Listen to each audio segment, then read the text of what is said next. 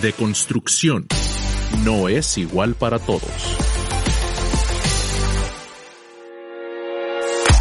Los hay de tacón, Tenis, de charol, chanclas, deportivos, periqueras, de trabajo de metedera. y botines. En el episodio de hoy te vamos a hablar de zapatos.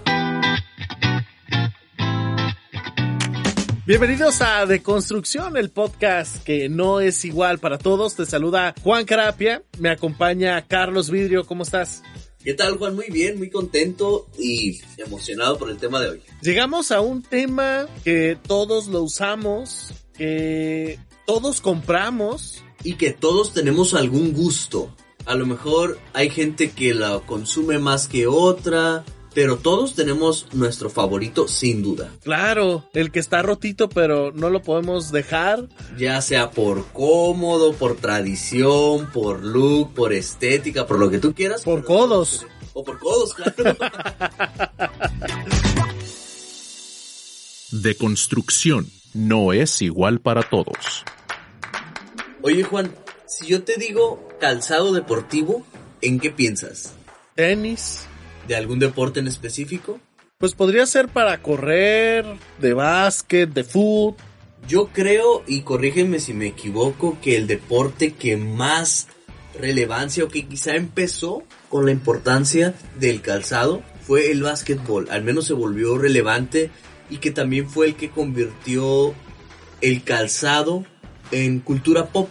Porque además si lo piensas, si te pones unos taquetes para jugar fútbol, para jugar boliche, para jugar golf, no los puedes usar en el día a día. No son funcionales. Y el básquetbol tiene esa ventaja. Que los mismos tenis con los que te puedes poner a jugar básquetbol, te los pones con unos jeans y Ujú. una playera y se van a ver muy chido. Sí, la neta sí. Y más en esta temporada que están tan de moda los sneakers. Exacto, ¿no? Que por ahí hay conceptos de los sneakerheads y coleccionismo y bueno, ya abordaremos esos temas. Pero ahorita quisiera que platicáramos un poco de Tinker Hatfield. ¿Tú sabes quién es él? No, ni idea. Pues fíjate que es uno de los diseñadores de calzado más importantes a nivel internacional. En específico, él es un diseñador de tenis. Y fíjate que él, en su visión como diseñador, después de haber diseñado ya varias líneas de Jordan, se le ocurrió un día diseñar unos tenis que se ajustaran solos. Tipo la película de Back to the Future. Así es, fíjate que en Abstract The Art of Design, que lo pueden encontrar en Netflix y en YouTube también, Netflix tiene un canal en el que sube algunas cosas gratuitas en YouTube. Entonces, para aquellas personas que no tengan suscripción, toda la serie de Abstract está en YouTube. Eso es una muy buena noticia. Me pareció interesante eso. Supongo que es una forma de promocionar los contenidos y jalar un poquito más de suscripciones. Y ahí pueden ver porque él dice, lo más importante para mí son los pies. Mi vida lo más importante han sido los pies, paso mucho tiempo pensando en ellos y en algún momento se me ocurrió cómo puedo hacer para que cuando no esté necesitando el calzado apretado un jugador de básquetbol, se afloje y cuando lo necesite se ajuste otra vez. Eso es una idea que no lo ha logrado, pero nos platica el proceso y esta serie en general, porque tiene varios capítulos de diferentes tipos de diseño, por ahí pasan por la ilustración, por el diseño de escenarios, por ejemplo, que también es brutal, ya lo dejaré para otro tema. En específico lo que tiene esta serie este capítulo es que te habla del amor y la profundidad a la que puedes llegar en algo que ni nos imaginaríamos la capacidad de meterse tan profundo en un tema como son unos tenis y la ingeniería que hay en ellos. Sí, claro. Fíjate que ahorita que mencionabas la importancia de los pies, es que realmente son muy importantes. Son los que nos cargan. Y muchos de nosotros no le damos la debida atención. Realmente imagínate una persona con sobrepeso severo, todo lo que cargan los pies. Dependes para la movilidad, para Claro, ser independiente. ¿no? así es. Pues así es, fíjate que es un planteamiento de esta serie, te repito, de Abstract, The Art of Design. Y justo él dice, yo me tengo que preocupar por cuidarle los pies a los jugadores. Y una forma de hacerlo es dándoles la mayor comodidad, ligereza en el material. ¿Tú sabes cuáles fueron de los primeros tenis que se utilizaron para jugar básquetbol? La marca Sí. Converse. Converse y eran el estilo que usamos ahora, estos tenis super planos que no te dan nada de... de- No, ni de estabilidad, se medio derrapan, son súper cómodos, pero nada como para hacer ejercicio. O sea, son cómodos como para andar en la calle, Sí, normal. día a día, este, para caminar poquito de, de, de tu oficina a la del vecino y de tu carro. Sí, sí, claro. Pero como para correr, supongo que hasta duelen. Porque la suela es muy delgada. Yo me imagino que sí. O sea, porque además no solo es delgada, es plana, totalmente plana. Entonces básicamente andas pues descalzo, sin ningún soporte ergonómico a Claro. los pies para que te dé la, la libertad de moverte y de, y de apoyarte. Entonces sí está como extraño, pero sí, esos eran los primeros. Es, es como cuando les recomendaban a las personas que querían relajar la garganta que fumaran o que creían que la tenía vitamina C. Así de extraño parece esta creencia de que los Converse sirvan para correr, ¿no? O para hacer algún tipo de ejercicio cual- Eh, de cualquiera, ¿eh? De cualquier Bueno, tipo. ¿Quién sabe? Porque, por ejemplo, los Vans sirven muy bien para las personas que hacen el deporte del skate. Ajá, sí, claro. Y también son planos. Entonces, quizá desconozco el funcionamiento de eso. Yo creo que es un tema físico que del movimiento. De la ingeniería del zapato. Que el- lo plano sí funciona bien para, para el skate. Yo creo que sería el único deporte, ¿no? Bueno, ya para cerrar la idea de, de la serie, para que no quede así como abierto el comentario, esta serie habla mucho de lo romántico que es cualquier tema, cómo te puedes meter a profundidad, una gran profundidad. Y creo que esa es una gran belleza. A mí me motivó mucho a explorar las posibilidades. Por ejemplo, yo recuerdo que en ese tiempo estaba escribiendo un guion y me motivó mucho a decir, ok, pues ve profundo, hay más cosas que ir y a más que ver, porque siempre hay algo que innovar y no te imaginarías cuánto se puede innovar en un simple zapato o en un escenario o en una revista, por ejemplo, que es el primer capítulo de esta serie, en la que dentro de la revista hay una innovación increíble que pareciera muy sencilla, pero si lo analizas a profundidad, el ilustrador se va como muy muy profundo y hace cosas que terminan cambiando la forma en la que vemos las revistas. No voy a, a decir qué, pero la verdad explórenla para todas las personas que les interese el tema, tanto visual como creativo, hay una gran oportunidad para desarrollar. Son este tipo de series que te dejan la semilla de querer hacer más, de querer hacer algo diferente, con lo que sea que estemos haciendo. No es igual para todos.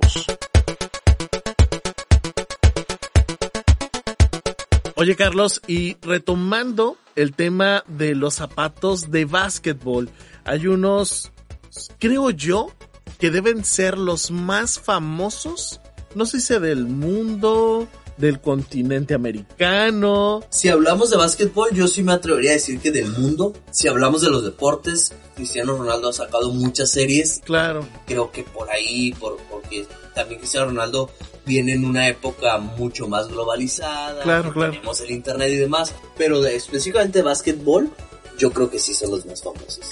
Estamos hablando de los tenis que representa la figura de Michael Jordan, editados o fabricados, fabricados por la marca Nike. Pero hay una historia que está bastante curiosa, específicamente de estos tenis. Mira, ¿tú sabías que Adidas le dijo que no y después se arrepintió mil veces? No, no sabía que Adidas había cometido ese grandísimo error. Eh, ahora Adidas para mí en mi cabeza siempre va a ser como el sinónimo de ese integrante de los Beatles que les dijo, ustedes sigan con su carrera musical, yo me voy a seguir trabajando. Ándale. Pero no fue la única marca, ahora sí que los batió. También Converse, en el año de 1984, Michael Jordan junto con su agente personal o su manager buscaron a esta otra marca y también les echó para atrás la idea. Y eso porque tenían referentes como Magic Johnson y Larry Bird, que motivó por lo que le dijeron, pues gracias, no podemos verte por encima de ellos. ¿Por qué? Porque Michael Jordan no era todavía su majestad Michael Jordan. ¿Ok? Todavía era el rookie que estaba luciendo, era el novato que estaba por ahí. Sí, él, él ya estaba en la NBA, pero acababa de salir de la universidad, entonces no. En el caso de Adidas, la razón por la que no le aceptaron el proyecto, creo yo, es lo más simple, la justificación más tonta que se pudieron encontrar, que no medía dos metros. No, ¿cómo crees? Esa fue la razón. ¿Sabes cuánto mide Michael Jordan? No, ni idea. Yo supuse que sí medían más de dos metros. Pues tal vez por los tenis, maybe, alcance ahorita los dos metros. O alcanzaba, ¿no? Mide 1,96. Le faltaban Ok. 4 centímetros para llegar al estándar que tenía Adidas para poderlo contratar. Sí está de risa loca, ¿eh? La última opción, la que ellos dejaron hasta el final, porque Converse, que era quien tenía el contrato con la NBA, les dijo que no. Adidas, pues ya sabemos que por 4 centímetros, pues, pues gracias por participar, pero no. Y así la última fue Nike.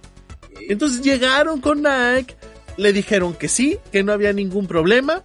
El contrato que Nike le ofrecía a Jordan era por 250 mil dólares. La verdad es que era una cifra bastante considerable porque por lo regular ellos habían pagado 100 mil a una figura equiparable con Jordan. O sea, Jordan todavía se estaba yendo muy alto. Y bueno, aceptó. Pues total. Aseguraron de que Jordan pues tuviera su propia línea de zapatos y firmó el contrato con Nike para diseñar lo que hoy conocemos como la línea Air Jordan de Nike.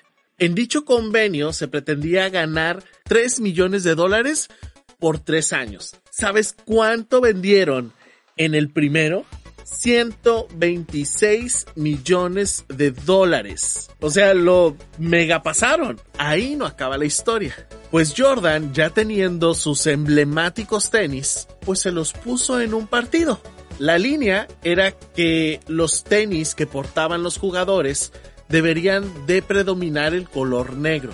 Los primeros tenis de la marca Nike o los Air Jordan 1 predominaba el color rojo. Por lo tanto, la NBA lo multó por la grandiosa cantidad de 5 mil dólares. sí. ¿Ok? Que los pagó riéndose, ¿no? Sí, acabo de ganar 126. me quedo con 121. Ándale. Total. Pues pagó la multa. Y ellos yo creo que nunca se imaginaron lo que iba a llegar a ser esta marca. Ahí te van datos. El primer modelo de estos tenis se vendió por primera vez en el año de 1985. Al día, Nike ha vendido más de 100 millones de pares desde este año, desde el 85, Y que lo siguen haciendo. desde hace casi 35 años. Oye, tienen mi edad. Es del 85. Soy del 84, próximo a cumplir años. Somos de la edad. Casi, casi. La primera vez que Jordan vio los tenis dijo que iba a parecer un payaso. O sea, tampoco le gustaron tanto. No, no, no, él no estaba yo creo muy convencido con estos tenis. Jordan utilizó el Air Jordan número 7 en la final de los Juegos Olímpicos de Barcelona en el 92. Los Air Jordan 20 se inspiraron en las botas que utilizaban los motociclistas en las carreras porque aparte a Jordan le gusta mucho la velocidad.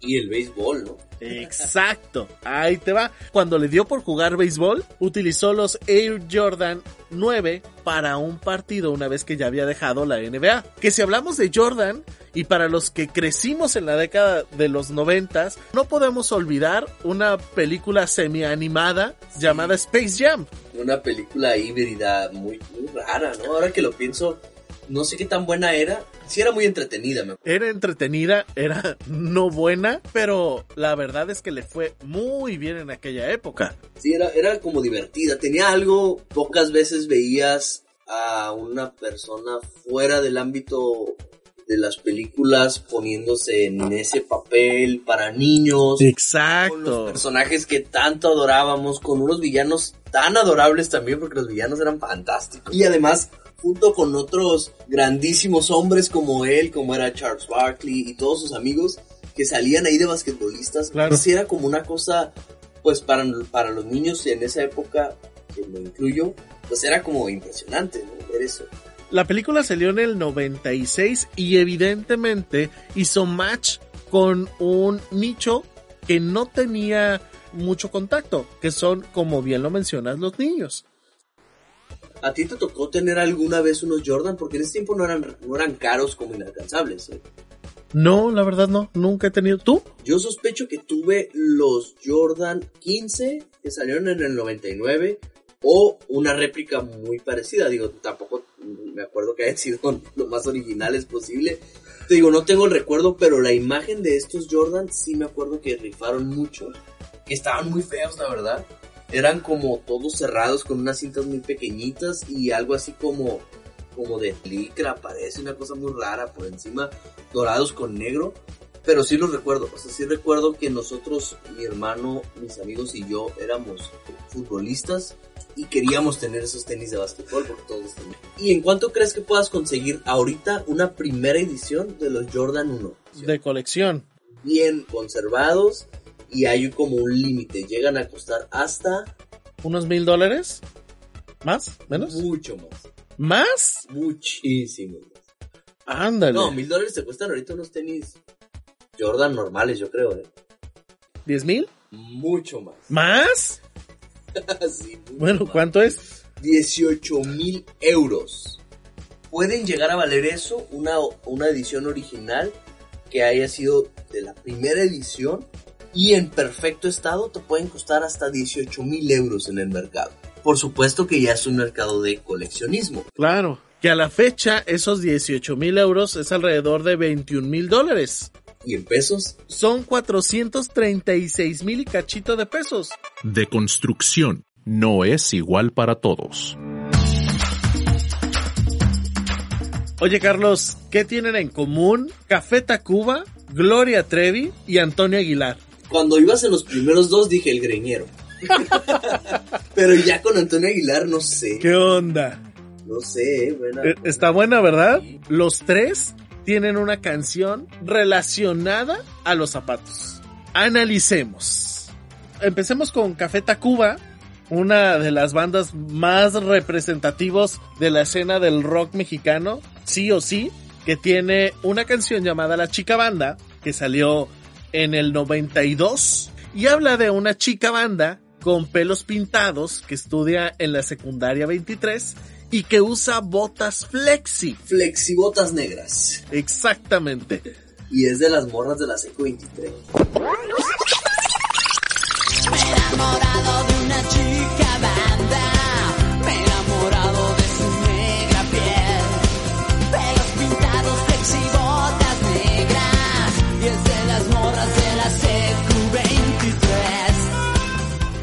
Obviamente, para los que nos están escuchando, actualmente es una marca de calzado muy fuerte que por cierto se fabrican sus piezas en León, Guanajuato.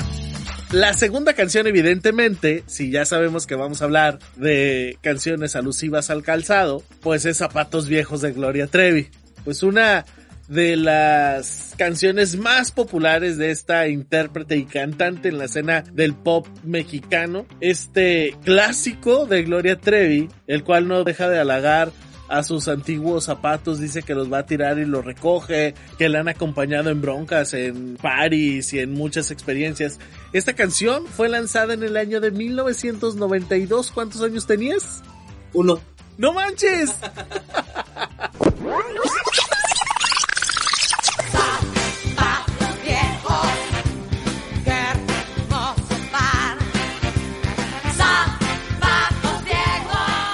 Fue tan popular que de hecho se hizo una película llamada Zapatos Viejos. Si la viste, has perdido hora y media, dos horas de tu vida en nada. Si no la has visto, no te pierdes tampoco de nada. Por cierto, sale el Maromero Páez, que era la pareja sentimental de Gloria Trevi, ¿eh? Sale Alma Muriel y creo que sale Cherlin, no estoy seguro. Tercer canción, mi chavo. Es más, te la voy a recitar. Actualmente la canta la nieta de Antonio Aguilar, una chica bastante talentosa, Ángela Aguilar.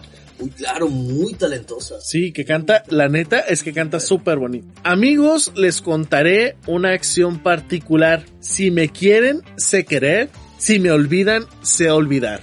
No más un orgullo tengo que a Naiden le sé rogar. Ay, que la chancla que yo tiro, no la vuelvo a levantar.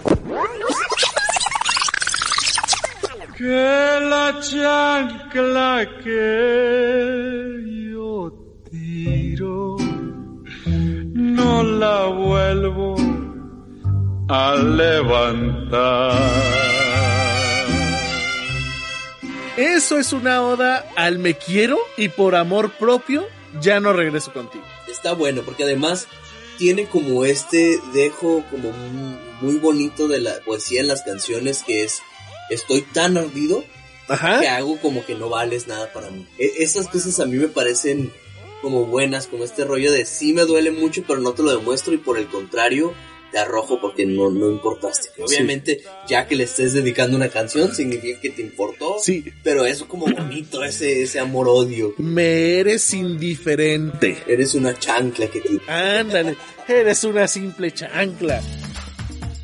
La siguiente canción la interpreta Lila Downs. Se llama El corrido de Tacha la Teibolera. Fíjate que ahí sí no te sigo, eh. A ver, Debo de aceptar, uno, que Lila Downs me encanta y dos, que esta es una de mis canciones favoritas de ella. De hecho, antes de que tuviera a mi hija Valentina, una pug, por cierto, yo le iba a poner tacha. Pero bueno, la letra dice así. Llegó en la flecha roja esa muchacha con sus tacones negros de charol. Vidita mía, ay, ay, ay de mi morena, cosa más buena como tacha, no he visto yo.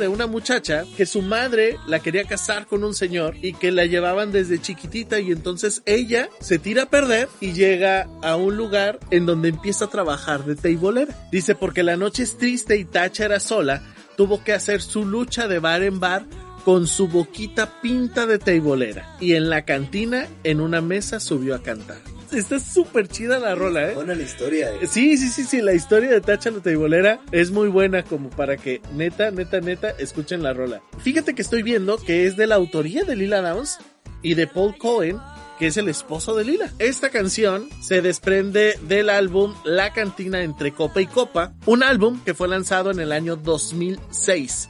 ¿Qué es lo que más te gusta de Lila? Me jala mucho el folclore que maneja y el amor y la pasión que tiene por ser mexicana. A mí fíjate que las cosas, co- digo, concuerdo contigo, pero de las cosas que más me intrigan de ella es la fusión, cómo trae otras culturas. Si te fijas, no sé si te has dado cuenta o si estás de acuerdo conmigo, la has visto en vivo, por supuesto. Varias veces. De hecho, se- me tomé una foto con ella. Vino a la estación en donde trabajo. La entrevistó mi jefe en aquel entonces, en paz descanse. Cuando entró a la cabina era así de... ¡Oh! Moría. Pues fíjate qué coincidencia, a mí me pasó algo más o menos similar. Tenía un muy gran amigo al cual le mando un saludo a donde esté. También eh, en paz descanse a Guillermo Sánchez. Me lo encontré en el concierto de Lila. Y al terminar me dijo, ¿quieres conocerla? Y yo sí. Y me dijo, no, ¿sabes qué? Te veo mañana a las 10 de la mañana en N restaurante, no recuerdo cuál era, para desayunar con ella. Tengo una reunión. Porque él era promotor, amigo Claro. de los artistas y eso. Y que me da una gripa horrible en la noche que terminó en el hospital porque no podía ni respirar, todavía no había COVID en ese tiempo. No podía ni respirar y me sacaron como hasta las 2, me marcó por teléfono y que no puedo y desayunó con ella y yo no pude estar en el desayuno. Y qué mala bueno. onda. Sí, pero bueno, esa es mi anécdota, una casi anécdota con Lila, mejor dicho. Y por otro lado, platicábamos de la estética y de la fusión. No sé si estés de acuerdo conmigo, pero su postura en el escenario es como muy flamenca. ¿Lo, has notado? O estoy hablando cualquier cosa. Y es como una, una estructura como muy flamenca. Y los instrumentos que utiliza, de hecho el instrumento que toca su esposo la mayor parte del tiempo, que es o un sax o algunos otros instrumentos de viento, no son necesariamente mexicanos No, no, no, no. o que, o que tengan que ver con los orígenes. Igual las percusiones, usa mucha percusión africana. Entonces creo que la fusión entre respetar las raíces de lo que se hace en México y de los orígenes, que ella es de Oaxaca y es como lo que más enarbola con su arte, pero también respetarlo a través de fusionarlo, no ser como mucho hacia la raíz y solamente hacer eso, sino hacer fusiones y luego hacer cosas como muy pop y luego como muy cumbia, mezclar entre la cumbia y el mariachi, o sea, me parece que... Y la banda. y la banda, por supuesto. Que esos son como de las grandes cualidades de ella y que desde la estética, cuando la ves, lo impresionante que es ella, y por supuesto hasta cómo lo aterriza en su música, ¿no? Que gran parte de su de la autoría de la dirección musical tiene que ver con la fusión entre ella y su esposo, cómo juntos han logrado estas cosas tan impresionantes. ¿no? ¿Y tu canción favorita de Lila aprovechando el paso? Tengo dos, Cariñito y la cumbia del mole. Fíjate que la mía es una que conocí con ella, raro porque es muy famosa, se llama Urge. Oh, La también es muy buena, sí, claro. sí trae como el dolor en su voz. Sí, sí, sí. Me encanta. Sí. Urge, urge con ella que no Sí, la había escuchado Es antes. buena. De hecho, es de su último disco. De construcción no es igual para todos.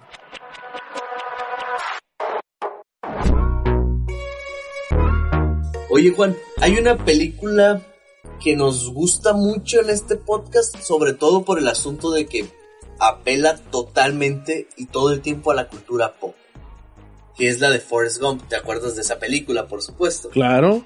que a mí me gusta mucho hacernos autorreferenciarnos en el podcast y ya hemos hablado de Tom Hanks antes, ¿te acuerdas con qué?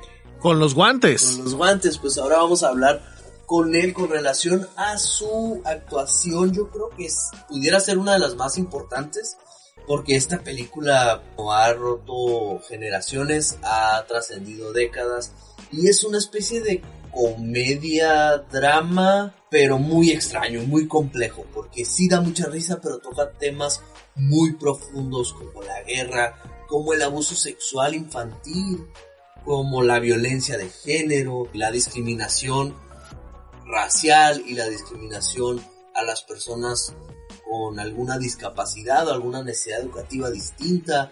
Bueno, toma una serie de temas, pero todo a través de la comedia. ¿Y qué relación tiene esto con los zapatos? Hay un consejo que le daba la mamá de Forrest al pequeño Forrest que era cuando quieras conocer a una persona, antes que cualquier cosa, mira sus zapatos. Y es que es muy cierto. Hay expertos en imagen pública que hablan acerca de la importancia de tener un calzado, sobre todo limpio. ¿Cuáles son esos beneficios?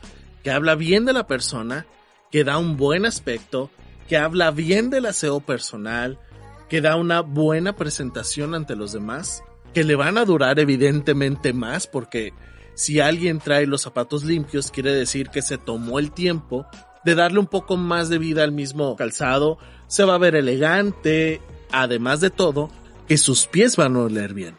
Tiene que ver con higiene y hasta con salud. Y además con relación a esto, ¿no te pasa que si traes un calzado adecuado te da cierta seguridad? Claro, Por ejemplo, yo cuando me voy a exponer ante público, eh, ya sea para alguna presentación de un proyecto o algo en lo que me van a ver, yo necesito traer unos zapatos en específico que son los que me dan esa seguridad de hasta de postura, siento, que me hacen pararme de la forma en la que me gusta pararme.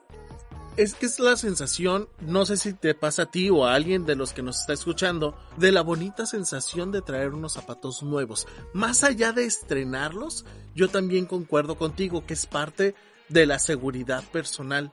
En mi caso no tiene que ver con lo nuevo o con el estrenar ni nada, sino como esos me dan la postura que yo quiero y la seguridad que yo necesito para pararme.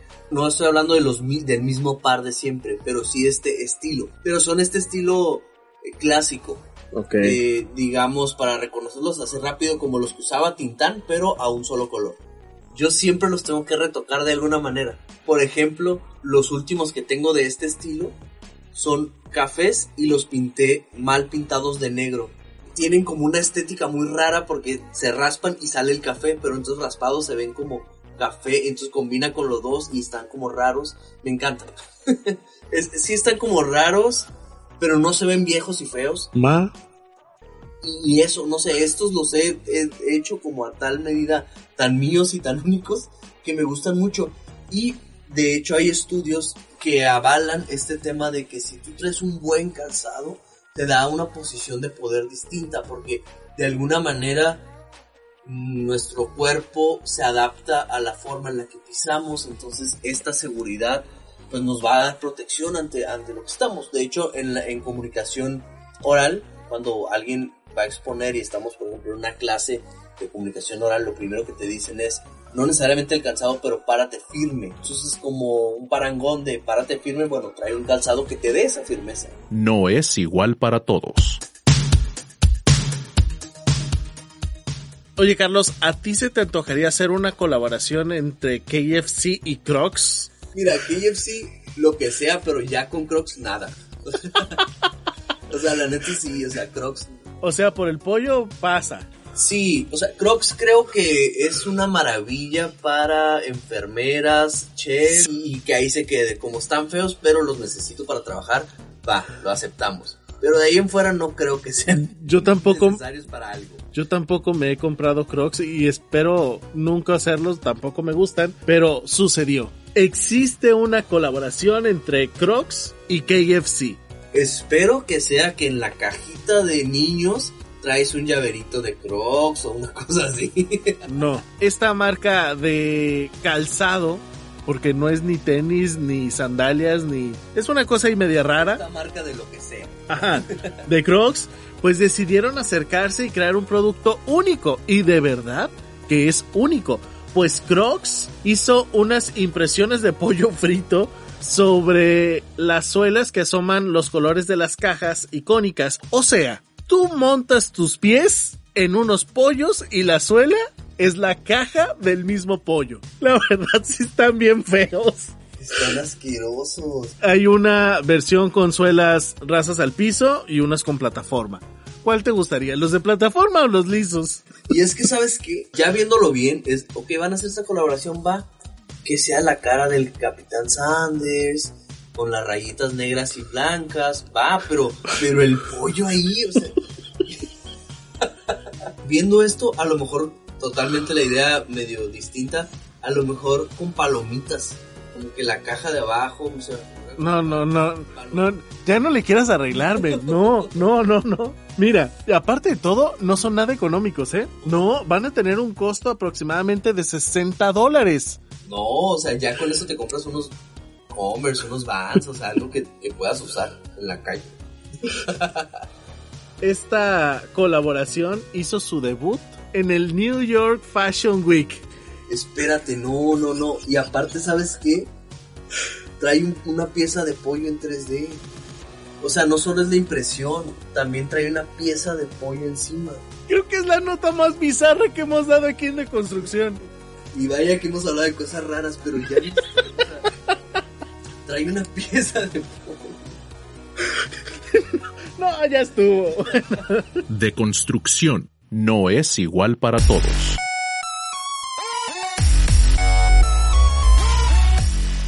Oye, Juan, tú no me has platicado. ¿Y tus tenis, zapatos, chanclas, guaraches o accesorio en los pies favorito? Mira, después del pollo, Que no sea pollo, por favor. Mis, mis zapatos de taco de adobada.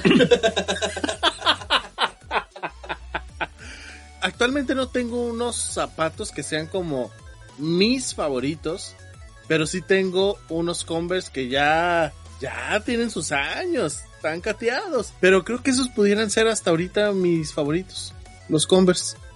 Y que los Converse hace no mucho vi unos memes de, de los zapatos dependiendo el, el- la profesión. De, de mercadólogo eran Converse y de ¿Comunicólogo? comunicólogo eran Vans. Y yo sí ando de Vans. Ah, tú sí, no, yo no. Traigo unas botines. Pues aprovechamos para invitar a los que nos escuchan a mandarnos sus fotos de cuáles son su calzado. Sí, no importa si es unas pantuflas, si es unas chanclas periqueras, unos crocs que es que tanto amamos aquí. Eso sí, igual y guárdenselo, ¿eh? No. Si nos van a mandar unos crocs, mejor borren la foto. Sí. Es más, manden comentario y no adjunten la foto. Con eso, nos queda claro que van a ser unos crocs. De construcción no es igual para todos.